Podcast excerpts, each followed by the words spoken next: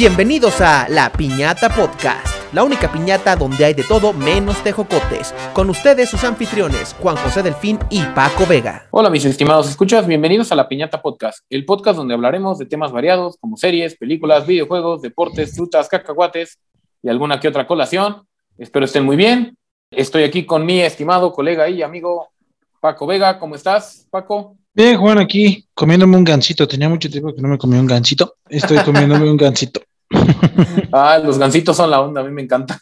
Sí, a mí también me gusta. Me gustan más los submarinos de fresa, pero no sé por qué aquí en el Oxxo, cerca de donde estoy, no hay submarinos de fresa. Entonces me ¿A tuve poco? que conformar, sí, me tuve que conformar con un gansito. Recuérdame, Bueno, dos. recuérdame. Yo creo que los submarinos ya hasta los habían descontinuado. No, ¿qué pasó, rey? O sea, son cancerígenos, yo creo, pero mira, ahí siguen. Ahí siguen, igual que la maruchan. Sí, Como la película esta de máquinas mortales, ¿te acuerdas que lo único que, que les quedaba de como de nuestros tiempos eran los Twinkies? Pues sí, esas madres, esas madres no se echan a perder, como en Zombieland, que, Ah. que quería un Twinkie y nada, se encuentra puros snowballs. Ah, ¿a poco? Sí, Malditos snowballs. Él quería Twinkies. O creo que era al revés, o quería Snowballs y nada se encuentra Twinkies, no me acuerdo. Pero el chiste es que los Twinkies son importantes en Zombieland también. Twinkie, Twinkie, Twinkie, Twinkie. Ay, qué curioso. Así es, pero la verdad es que sí, ando aquí echándome mi postrecito después de la Ah, muy comida- bien, muy bien. La comida tardía, pero mira, todo sea por terminar a tiempo el- la jornada Godín. Ah, muy bien, muy bien. ¿Y tú? ¿Qué tal? ¿Cómo estás? ¿Cómo has estado? ¿Qué dices? ¿Qué te cuentas? Que ya ahorita que ya no estás viendo el fútbol, pues que ya tienes más tiempo para leer, para, para una que otra cosa, ¿no?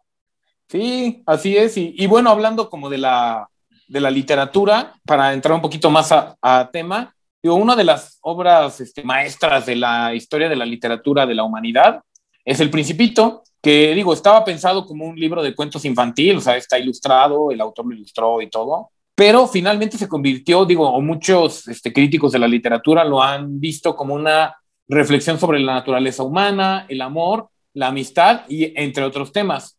¿A poco? O sea, tan importante es el principito. Sí, o sea, es, dicen que hay que leerlo varias veces, una cuando eres niño, una cuando eres un joven adulto, una cuando eres un adulto maduro, o sea, que hay que leerlo varias veces y que dependiendo de tu edad vas a agarrarle ciertas cosas. No, pues ya vale, chosto, yo nunca lo he leído, güey. Bueno, nunca es tarde para empezar. Sí, no, nunca, no, nunca dejas de ser niño. Jaja, turms, chiste tío. Oh shit. Here we go again.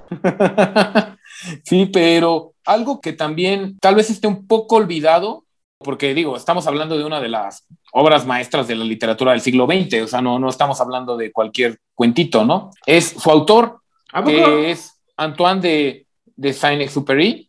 Digo, discúlpenme a los francoparlantes si estoy pronunciando mal, voy a pronunciar muy mal seguramente muchos nombres que están en francés, No se preocupe, monsieur. pero Antoine fue uno como de los grandes aventureros del siglo XX y no es alguien que a lo mejor uno piense, a lo mejor fuera de Francia, que uno tenga tan presente. Al buen Antonio en francés. Así es. Sí, no, yo la verdad es que digo, conozco su obra, El Principito, pero la verdad es que si me, si en el rival más débil me preguntan literatura, el autor de su obra maestra, El Principito, no voy a decir Antoine de Saint-Exupéry, la verdad, sería de, eres tú, el rival más débil. Adiós. Sí, además este, no, no es un nombre como tan fácil de memorizar. Sí, no, bueno, pero es un nombre raro. Seguramente aplicaré en la de, ah, no me acuerdo, pero es algo superior, así como cuando yo con todas las referencias que traigo al podcast, más o menos así sería. Sería, no, me, no me acuerdo el güey este que escribió el Principito, pero un francés, seguramente así mucha gente diría. Sí, sí, pero digo, entrando un poco más a Antoine, Antoine nació en Lyon el 29 de junio de 1900, en el número 8 de la Rue Peyrat, hoy Rue Alphonse Fouchier, en Lyon, Francia, y fue el tercer hijo de Jean-Marie de Saint-Exupéry Una pregunta, de... ahorita Ajá. tendría 121 años, ¿correcto? Correcto. Ah, ya iba a decir 1021 años, güey, ya me iba a exponer como ignorante de nuevo. ya te ibas a quemar durísimo. Sí, no, pero sí sé sumar. Sí, su papá era vendedor de seguros con el título de conde y su madre era enfermera y cuentan que era bastante como dotada y adepta a las artes. ¿A poco en el 1900 ya había seguros, güey? Sí, ¿O eran seguros de ropa? O sea, si eran No. seguros así como de vida y de coche y de ese pedo. sí, Sí, recuerdo ¿qué de una, una de leyendas legendarias que, que me, me que era la, la giganta cruel o algo así. Ujú. Era famosa porque levantaba seguros de vida a nombre de sus maridos y después el marido se moría. Ah, mira, la verdad es que es así, no, no, no sabía yo que ya desde los mil... Yo pensé que los seguros de vida eran, eran un este, eran un invento reciente. No, sí tienen, digo, no soy experto, pero sí, por lo menos el Pero papá sí. de, de Antoine era vendedor de seguros. Sí, era, un noble, era un noble pobre, por- entonces tenía que vender seguros. un noble pobre. Sí, o sea, creo que no sé qué tanto en Francia es el tema de la nobleza, porque pues ellos han- son república desde como 1870, 70, entonces no sé qué tanto, qué tanta importancia tenga la nobleza en Francia. Yo creo que muy poquita, y Sí. nada más es un título honorario, como decir así el, como decir el canaca, Claro. Exacto, como decir el don. el don. Don Rupeirante era su papá, no. Y bueno, este, el papá de Antoine falleció cuando Antoine tenía cuatro años. Su familia se mudó a Alemán en el año de 1909 y más tarde residieron en el castillo de su tía, ubicado en la localidad de Saint-Maurice de Remens. A ver, a ver, o sea, ¿cómo, cómo, cómo? Tenía cuatro Sí. años, pero y se, se murió mudaron, su papá. pero se mudaron cinco años después de que se murió su papá, supongo. Sí, Ah. sí, se mudaron a Alemán en, mil- eh, en 1909 y después se mudaron al castillo de su tía, donde comentan que eh, Antoine vivió una infancia feliz, rodeado de su familia y en especial de su madre, o sea, tenía una relación muy cercana con su madre y Pues sí, mantendría Vivía en un castillo. O sea, ¿qué niño no va a ser feliz en un castillo a menos de que seas el hijo de Drácula? O sea, Sí, este, mantuvo una correspondencia con su mamá durante toda su vida. o bueno, Grillo, Grillo, el de la espada en la piedra, tampoco era feliz en un castillo. Ah, pero sí, pero él no era de los nobles, él era pues el mozo de la de estos cuates. No, no me acuerdo cómo se llamaba el, el gordo y su hijo. El gordo, o sea, pero el, el- el- su hijo se llamaba Clyde. Oh, Grillo, lo siento, Grillo. Sí, ya. Un momento, Grillo. Tienes tres faltas más. Me gusta mucho esa película. Es muy buena. Pero esa no es de Francia, es de Inglaterra, ¿o sí? Ajá, es en Inglaterra. Ah, pues el pinche Europa está llena de castillos, güey. O sea, allá hay, Sí, castillos, allá hay castillos como aquí, Oxos. Tal vez no tanto así, pero sí hay muchos castillos. Que nada, pues, o sea, por, por lo menos en cada pueblito de esos raros, rurales, como de pueblo, hay un castillo. Sí, sí, para Lo como dice- que proteger el feudo. Lo dice alguien que nunca ha ido a Europa, güey. Sí, yo, yo tampoco he ido, pero sí sé que hay Ah, pero no, pero no nos hagamos mensos, todo el mundo sabe que tú eres más culto que yo, güey. Y, y- y me, me he esforzado en dejarlo claro en este podcast. Pero entonces se mudaron, este, eh, se mudaron de Le Mans al castillo de su tía y este vato, el Antonio, era bien feliz por andar ahí brincoteando en el castillo. Sí, así es. Después comenzó sus estudios en Le Mans, estudiando con los jesuitas en Villefranche y luego en Una pregunta. a- Una pregunta, eh, los, jesu- los jesuitas son los de la UP, ¿correcto? No, no, Ah. los jesuitas son los de la Ibero. La UP son el Opus Dei. El Opus Dei todavía no existía. Ah, no, ya te iba a decir que eran tus colegas, pero entonces no, olvídalo, me retracto. Entonces empecé a estudiar con los jesuitas comunicación, digo, no, no, no sé. No, no, no. Luego estudió en Suiza en un colegio marianista en Friburgo. Falló en entrar tanto a la escuela naval como a la universidad y por lo que decidió matricularse en la Escuela de Bellas Artes en Arquitectura, carrera que tampoco terminó, pero ahí es ¿A poco, donde... ¿A poco la arquitectura era considerada una, un... Bueno, sí. Sí, es una bella arte. ¿A poco? También ahor- ahor- ahorita, en la actualidad, sigue considerado como bella arte. Sí. ¿Qué pasó? Ese que está llorando en este momento. Ay, perdón, te digo que soy ignorante, güey. No, no, no te estoy diciendo. Vengo diciéndote que soy bien ignorante. O sea, ¿cómo se dice? ¿Bella arte o arte bella? ¿O, o, sí, o, sí, o sí está bien dicho bella arte? Según yo, bella arte. Entonces se volvió arquitecto, que tampoco rifó el vato. No, tampoco, pero por lo menos ahí aprendió un poco a dibujar. Él se burla incluso de su habilidad como dibujante en el Principito, o sea, él, él es el- la verdad del ¿Él, per- él digo, lo vamos a llegar. él Ah, bueno, ahorita, ahorita llegamos a ese parte. Sí, vamos a llegar a las simbologías del Principito, pero sí, Antoine se burla de su habilidad de dibujo en el Principito, o sea, ahí sí pone de que no, yo nunca he sido bueno dibujando y lo que más que hacía era dibujar una, un, un elefante dentro de una serpiente. que parece sombrero. Exacto. Luego, en 1921, cumplió su servicio militar y ahí fue, este es un punto de quiebre para él porque ahí fue cuando empezó a sentirse atrapado por la aviación, por lo que se determinó a, a convertir en piloto en la ciudad de Estrasburgo, donde consiguió su título de piloto. Sin embargo, no ejerció hasta romper con su entonces novia, Luis Vilmorín, por lo que entre 1922 y 1926 trabajó en diversos oficios como inspector en una fábrica de ladrillos o representante de los camiones Saurer. ¿Qué le inspeccionas un ladrillo, güey? ¿Qué tan duro rompe un cráneo? Tal vez este Ok, más en general los procesos Ajá. de calidad, este, de que, de que salgan todos iguales, de que no haya como va- varias, varias desviaciones. Ah, bueno, tú, tú, tú seguro sí sabes de eso, güey. Yo no. Y O sea, en porque- 1900, sí, o sea, a lo mejor, o sea, como dices, o sea, ¿qué, qué le inspeccionarías un ladrillo? Que, que no salga que no salga mocho, o sea, que salga entero, como dices, o sea, que, sí, que no sí, o sea, que, no te vayan a salir lotes con muchos este, ladrillos defectos defectuosos, así es. o rotos. Mm, Sí, ah, chale. No, pues qué bueno que yo no soy inspector de ladrillos, güey. Si no sería de bien, bien, bien, bien. Mm, no, este no. y puro ladrillo defectuoso y se caen las casas. Señor, faltan seis ladrillos. Se cancela el hospital, voy a decirlo a los niños. sí. O sea, pero, pero entonces, a ver, o sea, sí, sí, él sí fue piloto o nunca fue piloto y cuando cortó con su morra se dedicó a hacer trabajos así de este tipo. No, cuando estaba con su novia, estaba, se dedicó a hacer estos trabajos, pero cuando cortó Ah, con ok. ella en 1926, comenzó su etapa como piloto comercial, trabajando para la Aeropostale y volando regularmente entre la ciudad francesa de Toulouse y Rabat Ah, a mí no me engañas, güey. Vendía y ropa. Dakar. Vendía ropa ahí en los malls de Aeropostal. Y a ver, comía pitch. No, qué, qué chiste tan más espantoso, güey. Ya, Un poco. ya, ya cállame, por favor. Sí, entonces, O sea, este, pero entonces, entonces la morra era la que lo, lo ataba aquí. En, la este, su novia y su familia es la que no querían que él volara. Pero ya que cortó con ella, pues se desató, o sea, cubrió esta ruta. Toulouse está en Francia y Rabat y Casablanca están en Marruecos. Y Dakar Ah, el está, gato, el gato de, el gato de uno de nuestros escuchas así se llama. Toulouse. Ah, es como el de los aristogatos. Así se Ujú, llamaba exacto. uno. Cuando ya sea grande voy a ser gato malcriado. Sí, así es. Sí, y durante esta etapa, este, además de descubrir esta Casablanca, porque- Casablanca es el de siempre tendremos Casablanca. creo que sí. El de, Sí, debe- es, la de es la de lo que el viento se llevó, ¿no? ¿Verdad? Sí. Ah, creo que se llama literal Casablanca. Lo que el viento se Ah. llevó es de la guerra civil de Estados Unidos. Sí, cierto. Sí, sí, sí. Sí, de Marruecos y ese tipo de, de esos lugares, ¿no?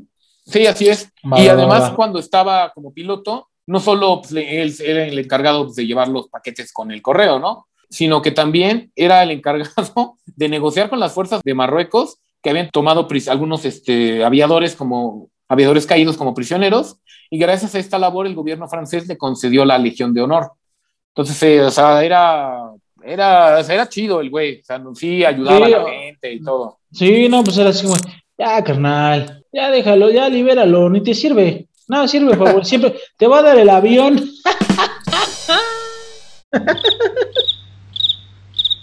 ya, perdona. Entonces, este, entonces, no, pues sí, sí era buen pedo, ¿eh? Sí, Sí, sí, era, era, era cool, era cool. Era un francesito con alma de canadiense.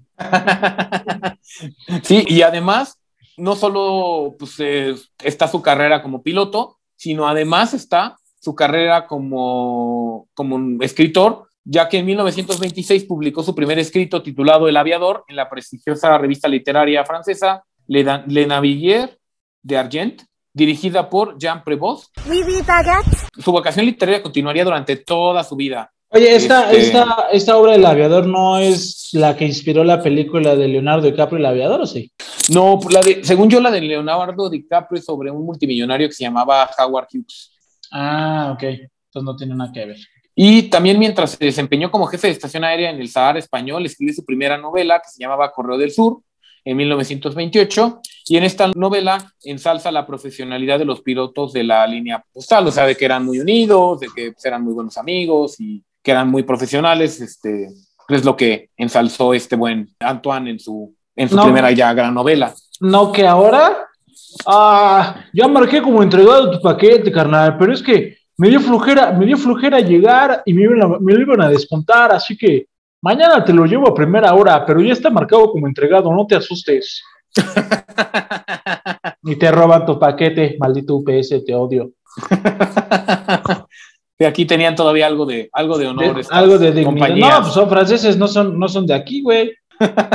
¿Alguien, ¿Alguna vez alguien, tú sabías que alguna vez alguien me dijo que los, los choferes de DHL, para cumplir con su ruta a tiempo, tienen, digamos que como cierto presupuesto para multas y eso? ¿A poco? Entonces, si alguna vez vas caminando por la calle y ves un camión de DHL, mejor espérate a cruzar, porque les vale chosto y son como el Metrobús. No les importa. Chale. Creo, me dijeron, no me tomen como referencia, DHL no lo estoy diciendo en serio, alguien me contó. Sí, no, porque ya después demanda a la piñata por, por difamación de DHL. Sí.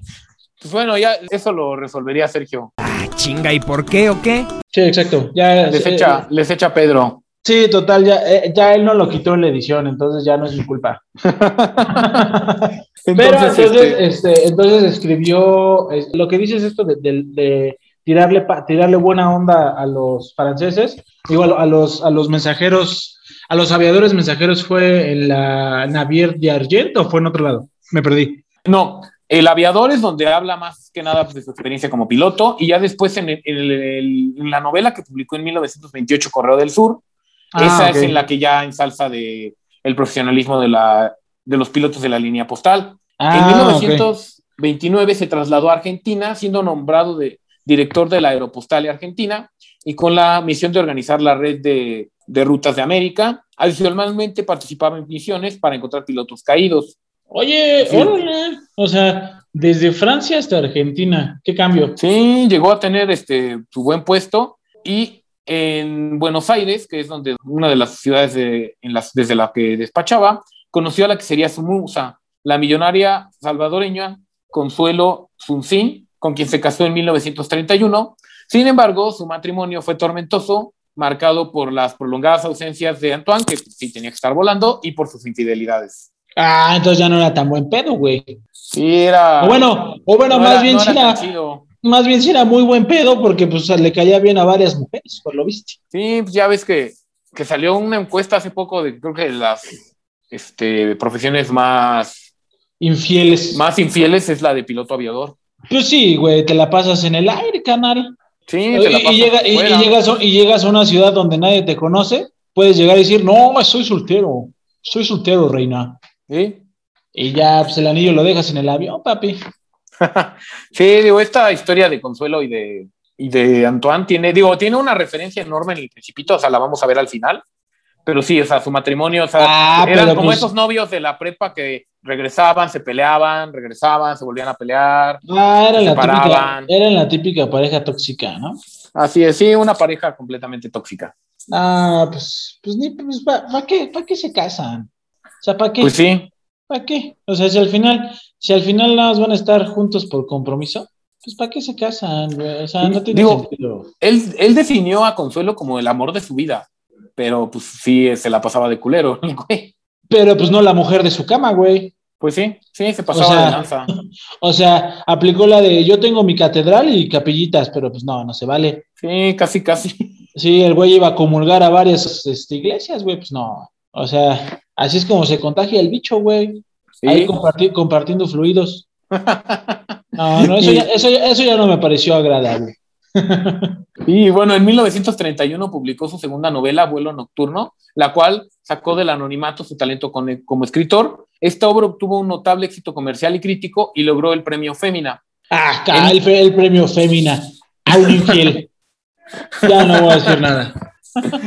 En 1931, la progresiva bancarrota del Aeropostale provocó que la compañía prescindiera de, los servicios de Saint Suparri, quien durante la década de los 30 tuvo varios puestos como piloto de pruebas para Le Tecoere y piloto de línea, o sea, trabajó en Air France de Casablanca, entre Casablanca y Dakar.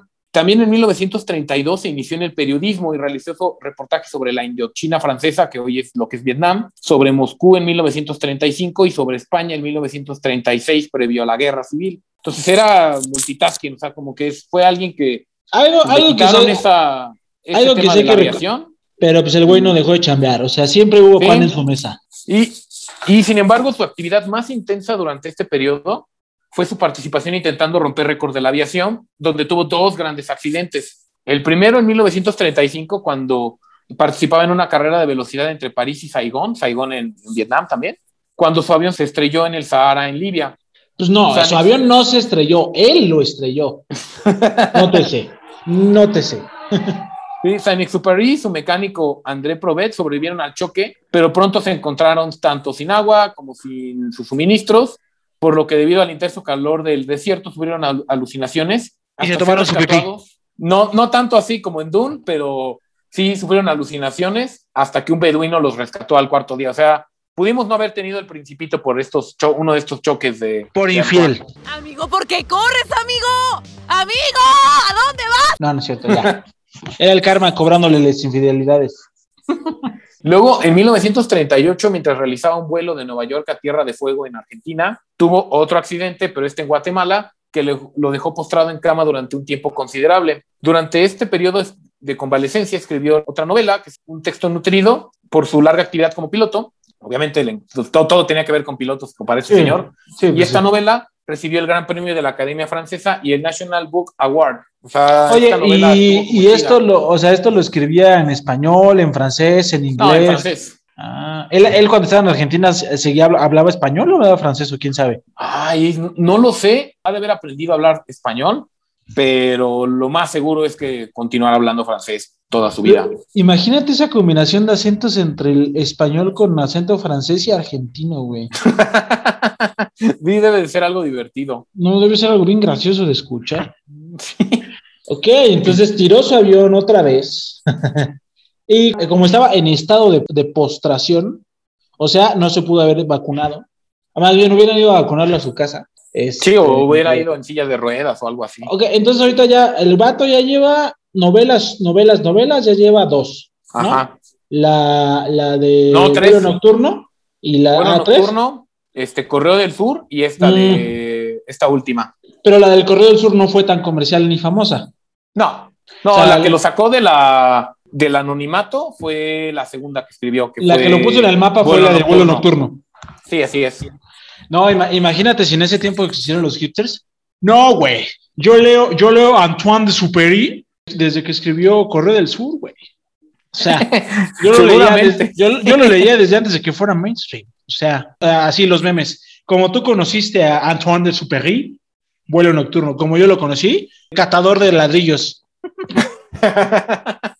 Sí, pero incluso, este, o sea, la- su carrera como piloto es muy interesante porque decía él que los aviones con los que él volaba no tenían casi instrumentos de navegación porque él decía que no quería incluir instrumentos de navegación Usa la fuerza, Luke. porque decía Ah, que mamador, si los incluía, Ah, mamador, los incluía, su trabajo iba a parecer más un contador que un piloto. O sea, era Ah. alguien adicto al peligro. Ah, qué mamador, güey.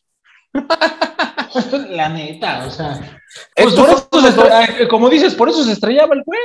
Estos son los dos accidentes más famosos que tuvo, pero se estrelló muchas veces. Vamos a ver ahorita un poco mal, más adelante que el güey acabó mal. Bueno, pero, o sea, pero también digamos que tenía suerte, güey. O sea, para, para estrellarte varias veces en un avión y no morir, o sea, Sí, no, y un- esa en el Sahara estuvo horrible, o sea, ahí sí casi se muere. sí, no, y no tuvo que tomarse su pipí. Sí, no. y bueno, como a todos los personajes de esta época, como ya hemos visto a Johnny Metaxas o, o otros personajes, los de las canciones, la Segunda Guerra Mundial obviamente marcó horri- horriblemente la vida de Antoine. En Sí, pues, justo- 1939, Justo es lo que te iba a preguntar, pues el güey piloto en 1930 y pico, pues seguramente le tocó, le tocó ir a balacear al varón rojo, una madre así. no, al Barón Rojo es de la Primera Guerra Mundial. Ahí Ah, por eso te digo, por eso te digo que al varón rojo no, güey.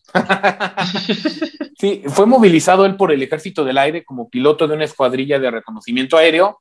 Esta escuadrilla estaba caracterizada por sus misiones suicidas y estratégicamente absurdas. Pues perfectas Pero- para este güey. O sea, si decías que el güey le valía chosto que su avión no tuviera instrumentos de navegación así, seguramente el güey podía viajar sin motor y planeando y sin nada. Sí, sí, sí, era, era alguien muy, muy aventurero y bueno. o sea, es, es como, es como un millennial en los 1939, güey. O sea, el cabrón se quería morir, pero no lo decía en serio. Tal vez, ¿eh? O sea, vamos a llegar un poco ahorita a eso, pero es una, una de las teorías de, su muerte. Pero, como como ya saben, pues Alemania rápidamente le, le ganó a Francia en la Segunda Guerra Mundial, ocuparon París, por lo que Antoine, este, tras la ocupación alemana, abandonó Francia a través de sus agentes literarios y se fue a residir a Nueva York, llegando a participar en algunas campañas orquestadas para que los estadounidenses entraran en la guerra. Ah, pero eso es trampa, güey. O sea, los gringos entraron a la Segunda Guerra Mundial ya cuando, ya cuando Alemania estaba bien pateado. Eso, eso a mí, a ya, ya llegaron a decir, ¿qué? ¿Ya ganamos? A huevo. No, eso fue en la primera, o sea... Oh, chingada madre, te digo que soy bien ignorante, cabrón. Ya no voy a opinar absolutamente nada, nada que tenga que ver con la historia. Nada.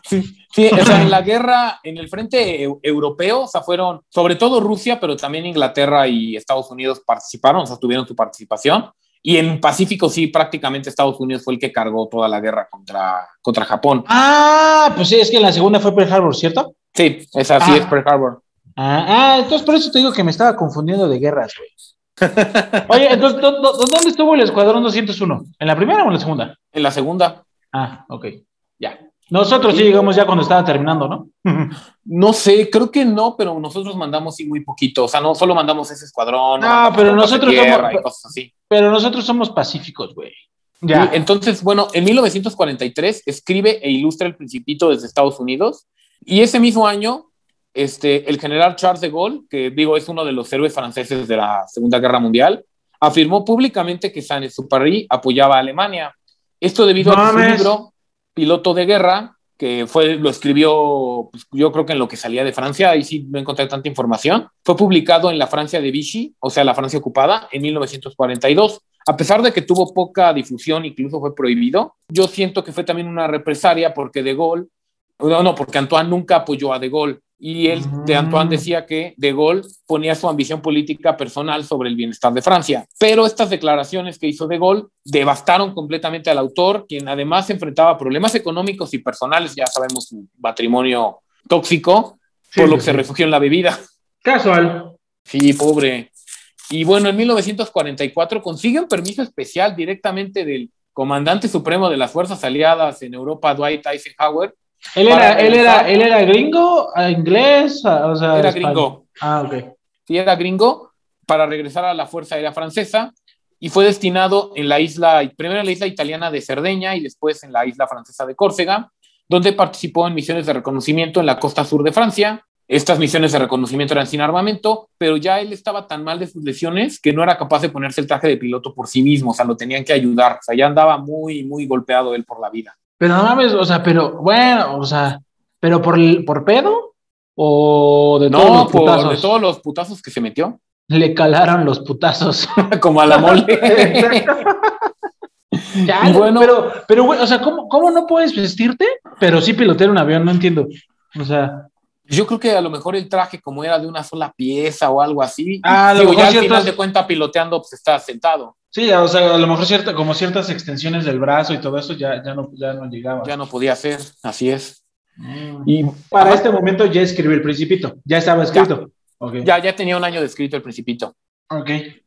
Y para el 31 de julio de 1944, a las 8.45 horas, Saint-Exupéry despegó a bordo de un Lighting P-38 para una misión de reconocimiento sin armamento de una base de Córcega. Sin embargo, nunca regresó y se cree que se estrelló en la costa abatido presuntamente por un caza alemán. Hay diferentes versiones que según un piloto alemán lo abatió y luego él dijo, ah, pues yo abatí a, este, a un, un P-38 y luego abatieron a este piloto alemán. Este, luego hay otro piloto que dijo que él lo abatió y incluso hay una teoría que dicen que él estaba tan mal, tan deprimido por el tema de, del alcohol, de las declaraciones que le hicieron, de imagínate a los 44 años lleno de lesiones tener que regresar a la guerra. Pero, güey, él de que pidió, creen que se suicidó. pero él pidió regresar a la guerra. Yo creo que lo, que lo hizo, pero medio obligado, o sea, con las declaraciones que Mm, hizo de gol, yo creo que fue, se sintió como obligado a regresar a la, a la acción militar. mm, chale. ¿O crees que haya fingido su muerte y que haya estado vivo un rato ahí en una islita por ahí?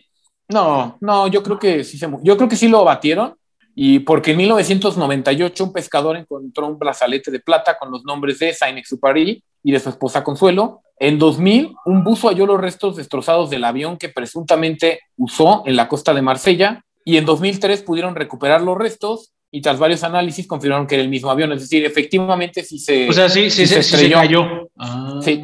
Pero no, no hay que- manera, no hay manera de saber si se estrelló o lo tiraron. Sí, no, de eso no hay manera de saber si se suicidó o si, si lo abatieron. Pues mira, sea como sea, al final, si se suicidó, pues nadie, o sea, pues fue una muerte para él, pues a lo mejor honorable, ¿no? Pues chida, en un avión, haciendo lo que más le gustaba. Y se lo tiraron, pues también, o sea, al final, al final se mató, o sea, se murió haciendo lo que, algo que le gustaba.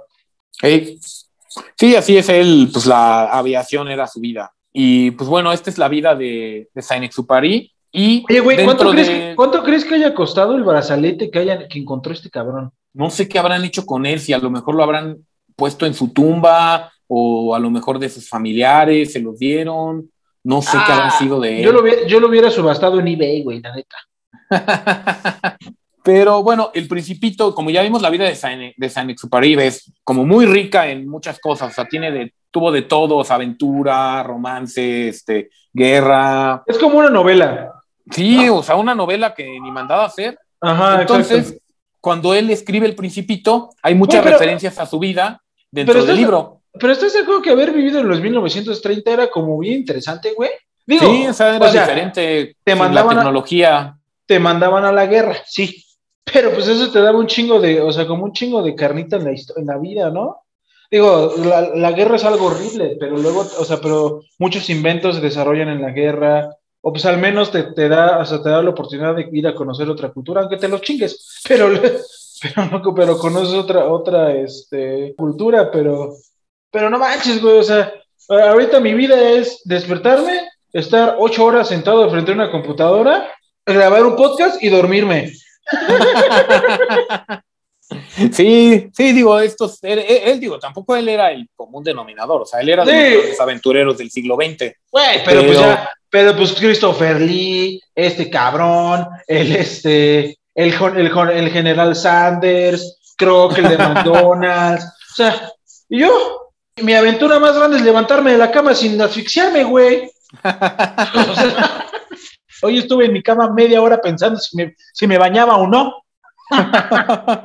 Chale, sí, Entonces, pero, entonces creo que hay que empezar una guerra, güey. No, no es cierto. Es No, no, pero algo importante es que en el Principito Saint-Exupéry vertió muchas referencias a su vida, o sea, así vamos a hacerle, como dirían en la referencia de la experiencia, de entrada vamos a, el aviador es obviamente él, o sea, un aviador que se estrelló en el Sahara, este, que decía que era algo solitario, o sea, el aviador es obviamente él, eh, él El superí. el buen Exupéry. El zorro está inspirado en un fennec o zorro del desierto, un animal que conoció durante su trabajo como piloto postal.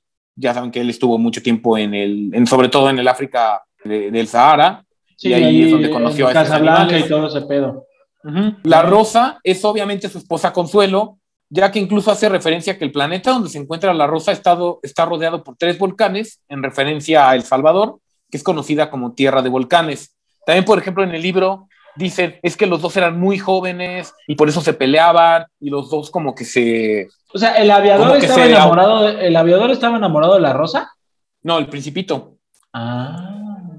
Sí, o sea, el princi- incluso hace una referencia a sus este, infidelidades cuando el principito en, en la tierra encuentra un campo lleno de rosas y es cuando él, él dice, ay, es que no puede ser, o sea, yo creí que mi rosa era única en el mundo y hay Ah. muchas. Y ahí el zorro le dice, no, tu rosa es única porque tu rosa es el tiempo que pasaste con ella, este, lo que la has cuidado, lo que la has querido. Entonces, este, es una re- reflexión que hace Saint-Exupéry sobre el matrimonio. Digo, ya sabemos que él no es un buen este, ejemplo. Mientras, mientras una de Foso, mariposa traicionera. El principito, este, hay dos teorías. Una que dicen que es que se trata del hijo del, del aviador estadounidense Charles Lindbergh y otros que es una versión más joven de Saint-Exupéry, pero obviamente es una versión más joven de Saint-Exupéry. O sea, sí, pues ¿por qué, ¿por qué escribiría alguien que no es él? O sea, ¿por qué, por qué? O sea, ni que fuera tan importante el hijo del aviador Charles Lindbergh.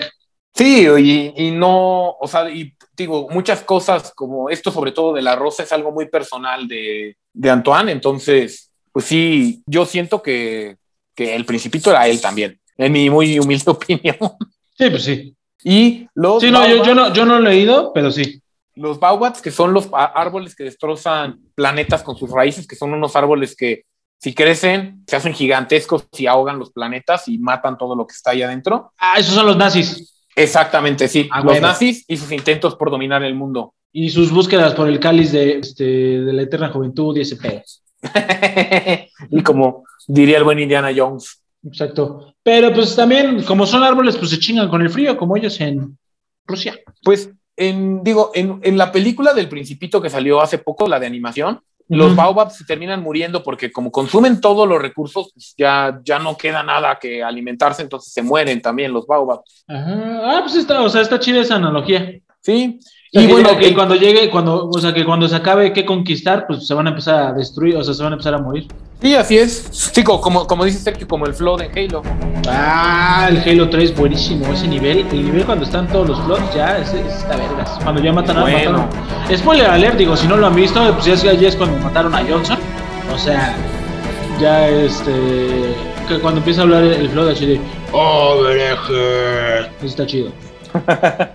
Y bueno, ya nada más para finalizar, El Principito se disputa con el libro de Charles Dickens, Historia de, do- de dos ciudades, como el libro más vendido de la historia, con cerca de 200 millones de ejemplares vendidos cada uno, y es considerado el mejor libro francés del siglo XX. O sea, digo, Oye, el- oye, pero ya vimos qué, que qué- el- qué triste, ¿no? Que el pinche uh, Dussupéry no pudo ver, o sea, no pudo llegar a ver el impacto de su obra. sí, es algo muy triste. O sea, su vida, a pesar de que era un aventurero, su vida es algo triste, o sea, así marcada por... Sí, porque, o sea, porque él problemas escribió- económicos, este, personales, por este tema de la guerra, de que lo llamaron traidor, o sea, Sí, porque él escribió El Principito en Nueva York en el 39. no, en el 43, En el 43, después de ya haber ido a la guerra. sí, después de que estuvo como la primera vez, Ajá. después regresó a la guerra. Entonces, en el 43 no estaba publicado El Principito. No, sí, en el 43 lo publica. Ah, ok. Pero, pero lo publica y no man, pero pues y casi 100 años después seguimos hablando de él. Y como dices, 200 millones de ejemplares vendidos. Ni la Biblia. No, no es cierto, no sé. Sí, no, pero está cañón. Sí, o sea, que un libro francés, aparte, imagínate, o sea, quién sabe en cuántos, o sea, yo creo que debe estar ya traducido en un chinguísimo de idiomas. como Sí, está traducido a prácticamente todo. Ha de ser como Chespirito, güey. Ay, no manches, no.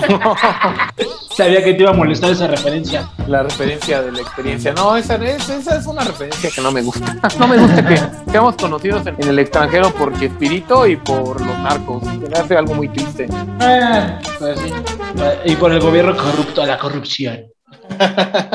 bueno, pero también somos conocidos por la comida, güey. Sí, por el tequila. Y por los tacos. Y por el mezcal. ah, ¿qué crees? Sí. Ya por fin comí tortas ahogadas. Ah, sí. Sí, ya. ¿Ves que decía que no había comido tortas ahogadas? Ya probé una torta ahogada. ¿Y qué tal? Está buena. Ah, ¿qué crees? El otro día andaba por Guadalajara. Estaba platicando con unos compas que, que hice por allá de, de- de nosotros, de la piñata. Y andaba platicando la historia de la Michoacana porque andábamos comprando unos helados. Y a que no adivinas de dónde era la señora que estaba vendiendo los cerrados. ¿De Tocumbo? Sí, güey. Ay, qué cool. Sí, por ejemplo, Morgan nos dijo que no hay michoacanas en Michoacán porque se llaman Tocumbo. Pues sí, es como si vas a Jamaica y pides agua de Jamaica, pues ahí nada más es agua. no, olvídalo, mal chiste. Pero sí, güey, estaba ahí platicando yo del podcast, diciéndoles, no, pues tengo un podcast, el último capítulo es de la historia de la Michoacana, porque no sé si ustedes saben que pues, las Michoacanas, o sea, no- al final no hay como una organización michoacana, sino son varios nombres, y viene de Tocumbo, y nada escucho que me dicen, ¿qué, qué, qué, qué están diciendo de Tocumbo? Que yo soy de Tocumbo. Y yo, no, tranquilo, señora, no se preocupe, estoy diciendo cosas buenas. Y ya me dijo que sí, güey. O sea, que sí, que, o sea, se confirmó lo que, lo que platicábamos que en el capítulo anterior. Que sí, que, o sea, que el güey este, el, el, el- no me acuerdo cómo se llama, disculpa. Ah, el arrapato. El arrapato, ajá, que sí, que llegó ahí, ah, pues vengan, les enseño cómo hacer, este, cómo hacer paletas y eso.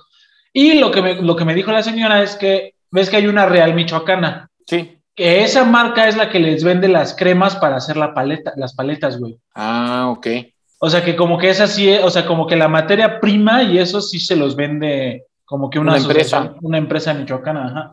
Ah, qué, qué, qué vaciado. Oye, pero Charles Dickens, ¿qué otra cosa escribió? Porque, porque hay otro, o sea, hay otro que es... Buen, el cuento de Navidad, este. Ah, sí, es el, el, de- el del pequeño Timmy. Sí, el de Scrooge, este. Ay, ¿cómo se llama? Se me olvidó el nombre de David Copperfield, creo que también lo escribió él. No, pero David Copperfield es un mago, ¿no? Según yo, también es una novela. A ver, ¿A voy a revisar rápido. Ah, Oliver Twist también es ese pelado. No, Oliver Twist. Sí, según yo, sí. Según yo, Oliver Twist también es de Charles Dickens. Ah, sí. Sí, Sí, sí, también de- los dos, David Copperfield y, y Charles Dickens son de. Y, y- Ah. y- Oliver Twist son de, de, de Dickens. O sea, entonces el mago David Copperfield se habrá puesto David Copperfield por el libro de Charles Dickens. Seguro. Sí, el, el digo de Charles Dickens, el que, o sea, yo no había escuchado la verdad del de, el de Dos Hogares. El que, el que sí había escuchado súper cabrón es el del pequeño Timmy, el de Scrooge. Mm, el cuento de Navidad. Pero entonces, ¿a poco, a poco el, de do- el de Historia de dos ciudades es más famoso que el de Cuento de Navidad? Sí, no sabía yo tampoco. Yo tampoco. No, pero pues el cabrón, el cabrón de Charles Dickens sí, o sea, ese güey. Sí, él sí fue un escritor muy prolífico y muy. No, y aparte, así pero- decirlo, él sí fue mucho más famoso. No, y fue, o sea, y vivió 100 años antes que este cabrón, que el de Rupéry. O sea, porque Cha- qué- Charles Dickens se murió en, el en 1870, güey. Ah, ok. Sí, pues. Sí. nació, nació en 1812 y se murió en 1870. O Entonces, sea, unos sí. 30 años después nació Antoine. Ajá, o sea, 30, después, 30 años después de que... Pero eh, eh, se me hace como, como el capítulo de Los Simpson, donde Homero quiere alcanzar a, a este a este Edison y que Edison quería alcanzar a este Da Vinci. pero digo, no, o sea, yo, yo creo que no lo hizo con la intención de ser más famoso que Dickens, pero, pero no mames, o sea, pero güey, está más cabrón, el- la neta es que está más cabrón el de Dickens, güey. Bueno, no, está más cabrón el de este Duperry, porque 100 años de diferencia y que ya lo está alcanzando, entonces significa que el de Duperry vendió muchísimas más copias en menos tiempo. Sí, también hay que considerar que es un libro pues, pequeño para niños, entonces eh, me parece que Historia de dos ciudades es un novela, una novela así medio tabique. Ah, ok. Bueno, y aparte a lo mejor, como dice el principito, pues te lo dejan en la escuela. Sí. Este, hay versiones para niños, o sea, no, no, no solo es como dices la versión tabique. Sí, así es. No, y es un libro pues, muy pequeño. Ah, no, mira, y la neta es que yo nunca lo he leído. A ver si lo leo, güey. Ahora que ya, ya empecé mi, ya empecé mi faceta de lector, güey. Ya voy en la página 60 del Hobbit. y pues digo, para, para seguir con la tradición aclamada en la piñata, ¿qué aprendiste con este, con esta historia, eh? Este, pues bueno, que, que hay gente que le dedica toda su vida a la aventura, como este señor, y que para bien o para mal lo terminó consumiendo completamente, o sea, de, de tantos accidentes que tuvo, pues ya no se podía poner ni siquiera su traje de piloto solo, pero a final de cuentas, gracias a ese, tal vez esa desfachatez que tenía, pues es de que estemos hablando de él hoy, y obviamente gracias a su obra maestra de la literatura, ¿no? Pero él llegó a tener un billete, antes de que fuera el euro, un billete conmemorativo en Francia y todo. O sea, sí es alguien, en Fran- de- por lo menos en Francia, sí es alguien muy, muy aclamado. Pues yo lo que aprendí es que a lo mejor y me vuelvo famoso cuando me muera, güey. bueno, no, porque, porque, porque ese güey, ese güey ya era medio conocido cuando vivo, en vida. Sí, sí, por las, una- las novelas que publicó, algunas sí, por lo menos era conocido dentro de Francia. Bueno, entonces para ser famoso, güey, tengo que escribir una novela, irme a vivir a Argentina y morir en un choque de avión. Ah, güey. Mi misión en la vida va a ser esa, de ahora en adelante. No, pero ya, ya fuera de choro, pues sí, güey, o sea, yo, yo siento que de nuevo es otra historia de como las que hemos mencionado, güey, de las que nunca es tarde para empezar tus, tus sueños. Ya ven que este güey, antes de ser piloto y encontrar su verdadera vocación, pues fue, fue este, fue catador de- de ladrillos. Exacto, fue catador de tabiques, cartero, bueno, que, que en, la, en, la, en la mensajería, pues ahí... Ah, no, la mensajería fue después, fue después de ser, de- fue después de ser catador de ladrillos, ¿verdad? Sí. Que intentó varias cosas. Entonces, a lo mejor si ustedes ahorita están estudiando una carrera que no les late, pues sálganse, sálganse a la verga, total, pueden tomar otra. sálganse y díganle a sus papás, papás, quiero ser piloto, quiero ser catador de tabiques. O sea, quiero ser, quiero ser otorrinolaringólogo o cirujano plástico. Tú no estás. Chiste malísimo de tío. Oye, no, pero qué, qué, qué interesante vida de este vato, ¿eh? Y como dices, qué importante su obra, porque yo, yo creo que sí. También, co- como, decíamos, no es una obra, bueno, no, creo que no lo dijimos, pero creo que lo pensé nada más. O sea, creo que no es una obra mamadora, o sea, no es una obra así como... escribió el güey de, de, o sea, plasmó como su, su vida, o sea, o, su, o sus, sus pensamientos, o sus, o a lo mejor hasta sus reflexiones, ¿no? Le, le ayudó a lo Sí. mejor para, para aliviar, alivianar su depresión, o este, o pues, a- o, de- o como de una dedicatoria a Consuelo, sí se llamaba Consuelo. Sí. Sí, Consuelo. Este, o pues para, para decir, no, la neta sí la cagué, carnal, por eso en pie. Sí. No, pues qué, qué, qué interesante. Ahí ustedes, díganos, estimados colegas, digo, escuchas, si ya leyeron El Principito, si ya vieron las películas del Principito. Yo no he visto ni las películas ni lo he leído. Entonces, este, ahora ot- otra vez llegué, como se podrán dar cuenta, llegué sin absolutamente nada de contexto y con toda mi ignorancia por delante.